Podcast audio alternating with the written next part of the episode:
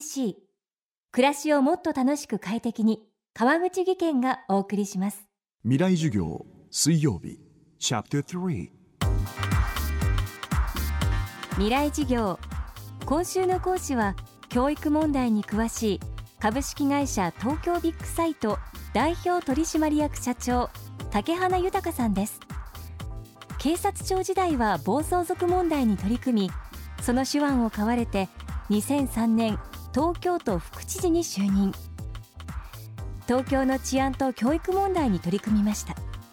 2007年からは東京都教育委員会のメンバーも務めています。また2004年子どもと地域を結ぶ親父日本を設立。各学校で結成される親父の会を積極的に後押ししています。未来授業3時間目。テーマは親父の役割。親って言いますとね皆さん親父の背中っていう言葉をよくおっしゃいます。親父の背中を見ていれば子供は育つ。本当でしょうか？あそういう時代もあったでしょう。そういうご家庭もあったと思います。だけど今は語らない父親は父親の役割を果たしているとは僕は思わないんです。でそれぐらい子供たちにはたくさんの情報がこうもういろいろなツールを通じてもたらされる。でそのことについて子どもたちは一つ一つ考えていかなければいけない。これはどういうことだろう。でそれを考えきるほどには子どもたちは力を持ってない。そういう時にお父さんやお母さんが「おおこれはこういう問題よ」と「僕はこう思うよ」と。いう「あれここはここが危ないよ」と「これは嘘っぱちだよ」これは大事なことだよと。この大人は信用できるよとこの大人は信用できないよってで子どもたちと語り合わずして子どもたちが今の情報の洪水の中に中で生きていけないですよ。溺れてる子どもを放置して俺の背中を見ろと言ってては子どもは助からないというふうに僕は思うんですね。ですからまあ親って言えば父親は仕事を稼いしてお金を稼いできてその仕事ぶりあるいは何て言いますかね家庭での一言二言のものの言いようで子供たちは育つんだというのはそれはまあ父親の責任を放棄しているものだと言っていいと思うんですよね。母親任せ。でそれは子供は育たない。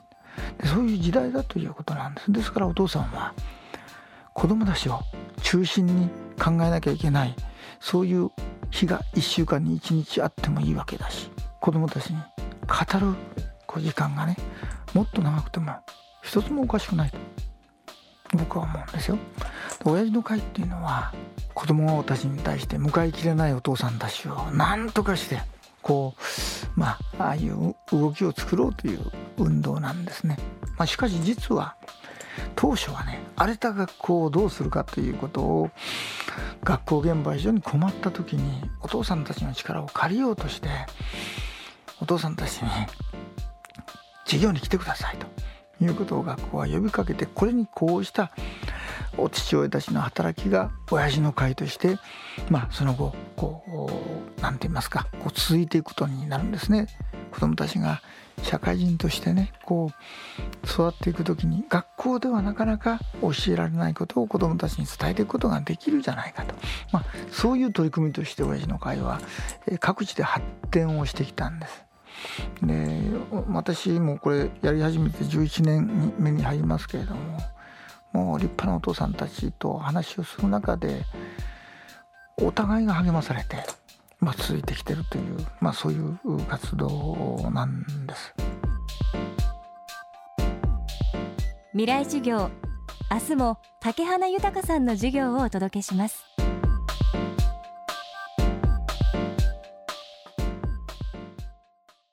ほらもう落ち込まない。プレゼンに落ちたくらいで。次もあるって。